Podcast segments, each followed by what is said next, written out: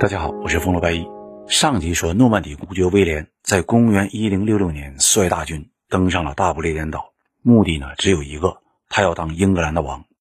很明显呐，当时的英王哈罗德是不可能把王位拱手相送的。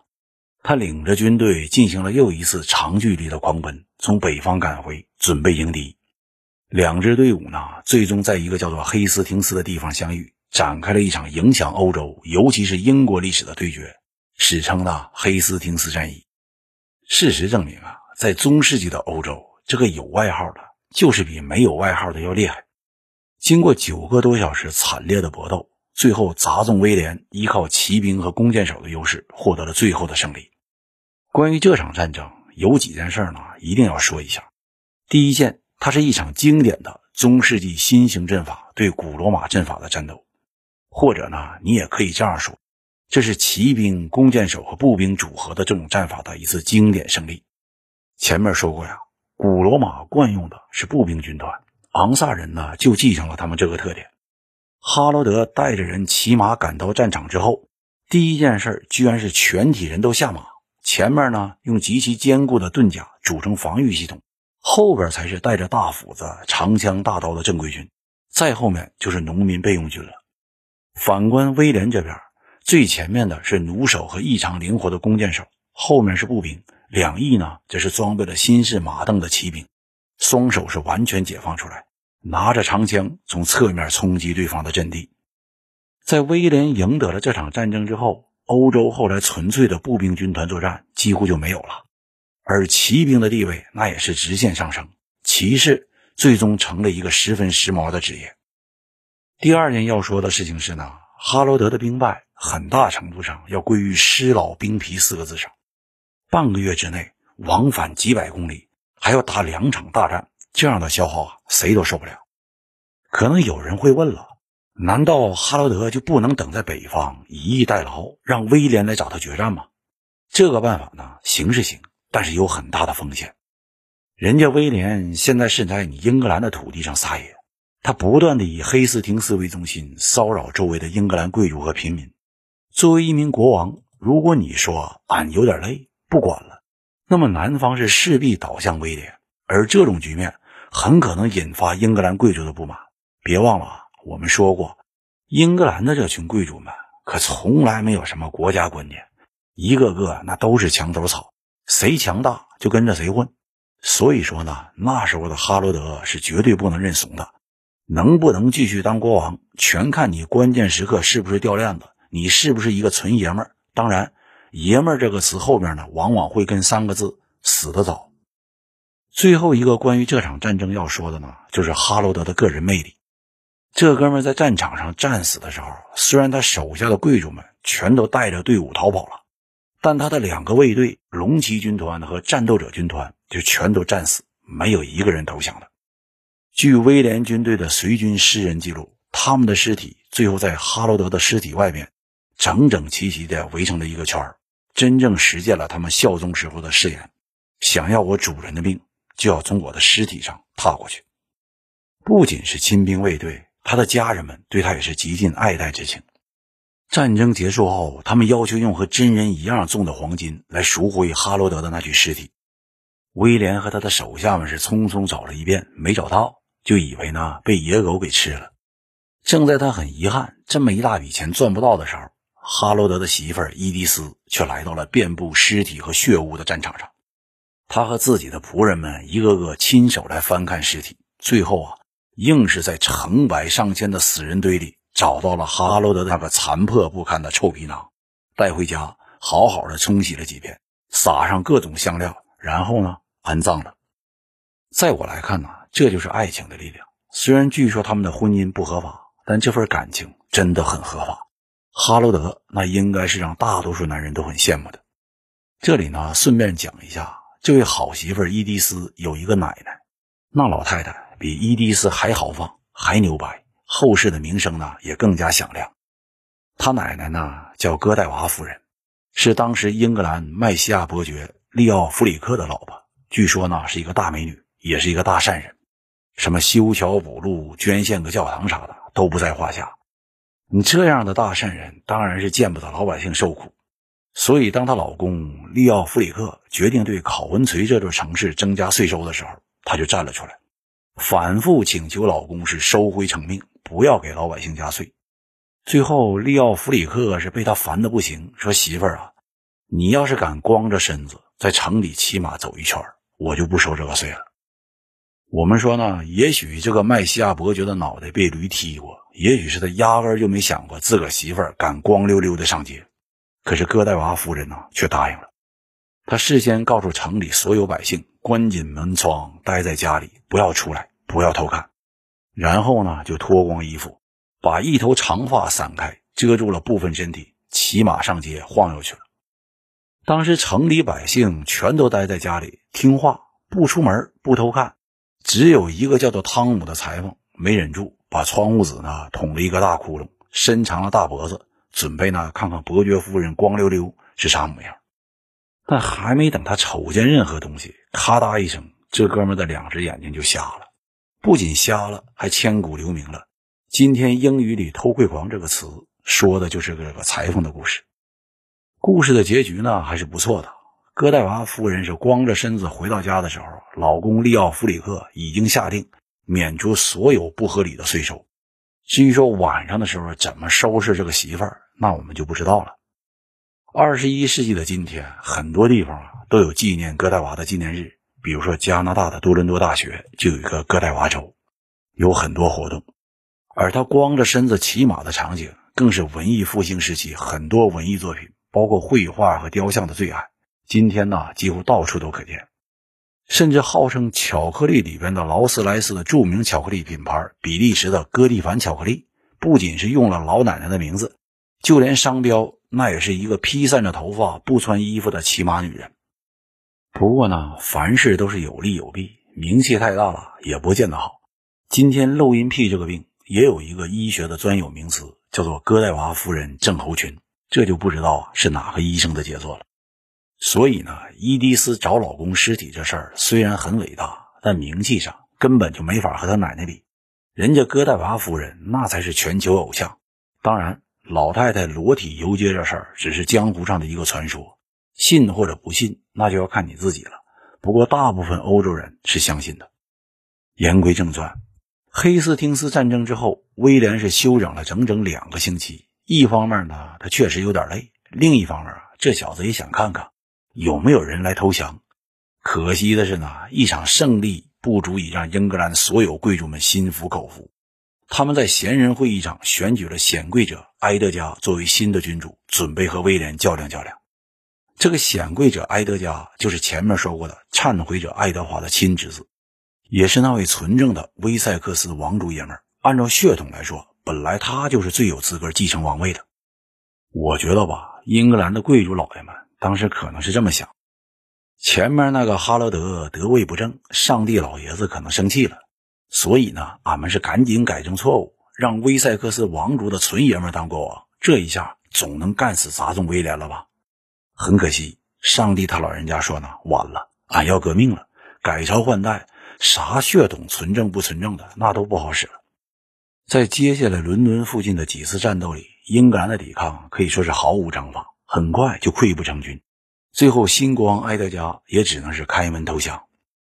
公元一零六六年十二月二十五日，圣诞节，诺曼底公爵威廉在伦敦西敏寺登上了英格兰王座，外号呢也随即变更为征服者威廉。这就是英国历史上著名的诺曼征服事件。从这时候开始，英格兰是正式进入了诺曼王朝时代。在继续讲述诺曼王朝之前，我们这里呢要交代一下显贵者埃德加的下场。毕竟啊，这是英格兰历史上七国时代最后的一个王族爷们儿。这小子在投降之后是越琢磨越不对，他认为总有一天那个杂种威廉会干死他，无论是动刀子还是下毒，肯定不会让他活着。同时呢，这小子心里也有所不甘，那为啥我就不能夺回王位呢？揣着这样双重的想法，在姐姐玛格丽特的保护下，埃德加是逃亡到了英格兰。玛格丽特为了姐弟二人的安全，主动把自己嫁给了苏格兰国王，当时的马尔科姆三世。此人呢，就是莎士比亚名剧《麦克白》中的马尔康王子。此后，埃德加在姐夫的支持下，是几次试图反攻英格兰，为了夺回王位啊，不惜和宿敌丹麦国王斯文二世联手。实际上，前面说过，这个斯文二世也是一个有资格夺取英格兰王位的，因为他的亲舅舅就是克努特大帝，也曾经是全英认可的英格兰国王。从这个角度讲，埃德加和斯文二世即便是胜利了，两人也会马上翻脸开打。但这样的事儿呢，并没有发生。相比于一个随时可能会掉下来的王位，斯文二世是更加喜欢钱。在征服者威廉给了他一些钱财之后，这哥们是连个招呼都没打，就带着军队离开了埃德加，也离开了英格兰。搞了几次无疾而终的反攻大陆之后，埃德加终于是心灰意冷。从此，在法国、意大利、西西里这几个地方呢，到处游荡，甚至啊，还参加了后来的十字军，去和穆斯林人交战了一下。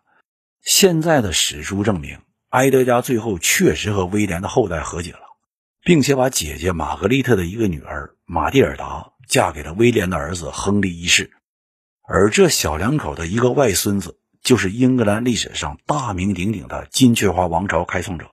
听起来呢是很乱套，但是别急呀。我们后面会详细的、慢慢的讲述埃德加的最后下落呢？我们也不清楚。很多人都认为他于一一二六年死于英格兰，享年七十五岁，并没有留下任何子女。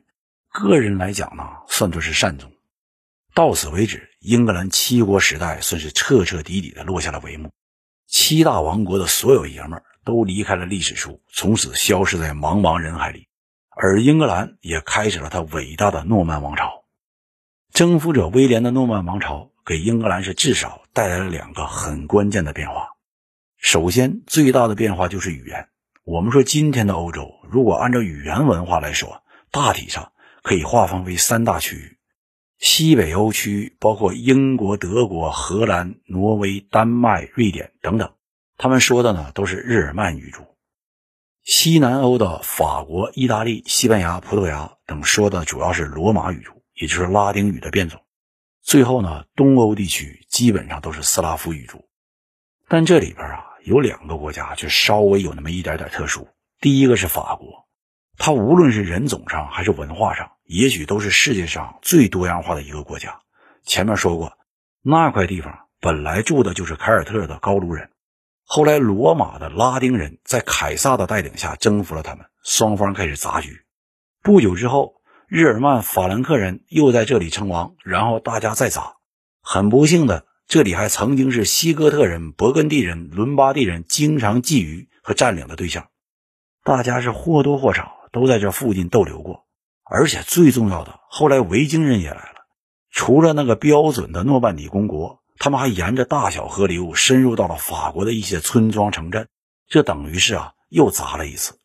所以呢，虽然我们今天称法国。为高卢雄鸡，但你要知道，这个鸡呀，实际上是已经改良过很多次了。你在法国街头会看到各种各样长相的人，差不多相当于整个欧盟开会。同样的，法语呢就变得很有意思。虽然在罗马语族里，但很多人并不认为它和西班牙和葡萄牙语是同属于拉丁语系的。实际上，法语既不是简单的罗马拉丁语，也不是日耳曼语。而是简化版的拉丁语，加上凯尔特高卢人、日耳曼法兰克人以及很多种族的一些习惯用法而形成的一种独特语言，一句话大杂烩。另一个特殊国家呢，就是英国。本来呢，昂格鲁人、萨克逊人还有朱特人都是从今天德国这地方走出去的。古英语和古德语那也是最接近的。从这个角度讲，它和法语应该是相当的远。但有意思的是，今天你会看到英语和法语好像共享了很多词汇，两者呢有了一种很相似的感觉。这个相似啊，就是拜征服者威廉所赐。作为属于西法兰克的诺曼底公爵，你别管他祖上是不是维京野蛮人，人家威廉现在说的可是一口流利的法语。所以，当威廉当上英格兰的王之后，法语在英格兰上流社会就成了一种相当时髦的语言。这种。半官方性质的法语一直在英格兰流行了三百多年，比诺曼王朝还要长得多。正所谓上行下效，下层民众的语言也渐渐地充斥了各种法语词汇，后果就是英语从法语里吸收了大量的词汇。这些词汇呢，涉及到方方面面，比如说城堡、城市、牛肉、自由等等等等，都是从法语里面偷来的。诺曼征服的第二个变化就是威廉把严格的封建制度引入了英格兰。在他之前呢，英格兰的贵族们和国王之间并没有严格的上下级关系。前面说过，贤人会议可以罢黜甚至杀掉国王，贵族们甚至还可以要求国王向他们效忠。而且这些家伙也不认为土地是国王给他们的，那都是俺抢来的。叫你一声国王，只是因为你现在拳头大，我们呢只能暂时听话。可是现在威廉说了，你们这些没学问的家伙，听到过人家遥远的中国有一句话不？叫做“普天之下莫非王土”。从今之后，英格兰所有土地，俺说的是所有，他的所有权都属于威廉及其继承人。你服不服？不服的话呀，我现在就赐给你一块土地，不大不小，正好放一具棺材的。那还说啥？大家只好说收到。为了搞清楚英格兰到底有多少人口和土地，防止被手下人糊弄，威廉呢还很耐心地丈量了土地，最后形成了一本厚厚的书册。这哥们规定啊，一切关于人口和土地的事情都以这本书为准，不接受任何辩解。啥意思呢？那就是说呀，我如果说你家有十口人，你就得有十口人；如果是九口，那你能做的只能赶紧回家和老婆上床，给我生孩子去。而不是在这里和我唧唧歪歪的辩解说你只有九口人。也正因为上面这个原因，十二世纪末开始，这本书呢就被命名为《末日审判书》，意思很简单，它有着和上帝一样的权威。根据这本书，当时的英格兰一共是一百五十多万人，其中百分之九十以上是贫困的农民。一边进行土地调查，威廉是一边开始重新分配土地，基本上啊就是按照欧洲当时流行的做法。封爵，然后根据爵位赐给土地，随之而来的那就是一系列城堡的建设。一般来说呢，欧洲中世纪开始流行的城堡都是一堡多用。进攻的时候，城堡是后勤基地；防守的时候，那就是固若金汤的堡垒；而平时那就是办公、理财、老婆孩子嬉戏玩耍的温馨场所。这玩意儿之所以在欧洲流行开来，主要就是一个原因：自卫。法兰克帝国的封建制和不断分裂的事态，形成了大大小小的公国、伯国、侯国。前面说过，东法兰克的四大家族，西法兰克的十大恶人，那都是大个的地主。中小规模的地主和地主婆，那简直就是不计其数，数不胜数。这些家伙平日里呢，就是你提防我，我提防你。被抢了媳妇儿，那还是小事一桩，万一被对方一口把自己吃了，那可是连渣都不会剩。再加上呢，经常出现的马扎尔人、穆斯林还有维京人，更加都是吃人不吐骨头的混蛋。最悲催的是，那个国王他还不管事儿，万一我被吞并了，大多数时候属于白死。别说给我报仇啊，连个烧死的都不会有，那咋办呢？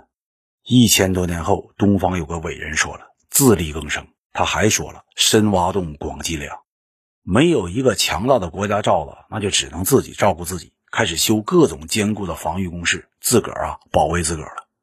当然，能这么想、可以这么做的，还都是贵族。至于说老百姓，那就是七个字：听天由命，信基督。有意思的是呢，你被吞并了，国王可能不管，但是你建造城堡却需要得到国王的准许。比如说，公元八六四年，西法兰克国王那个秃头查理就下令呢，禁止在未经他许可的情况下建城堡。已经建好的全都给我摧毁，当然也有例外。后来的瑞士国王们就一直都是一群怂货，没办法控制随建城堡，因此导致了一件很无语的事情：今天的瑞士居然是欧洲城堡最多的国家，丁大点的地方有四千多座城堡，可谓是货真价实的城堡展览会。那么，英格兰的城堡和欧洲的有什么不同？征服者威廉又给英格兰的城堡带来了哪些变化呢？这个呀。我们下期再聊。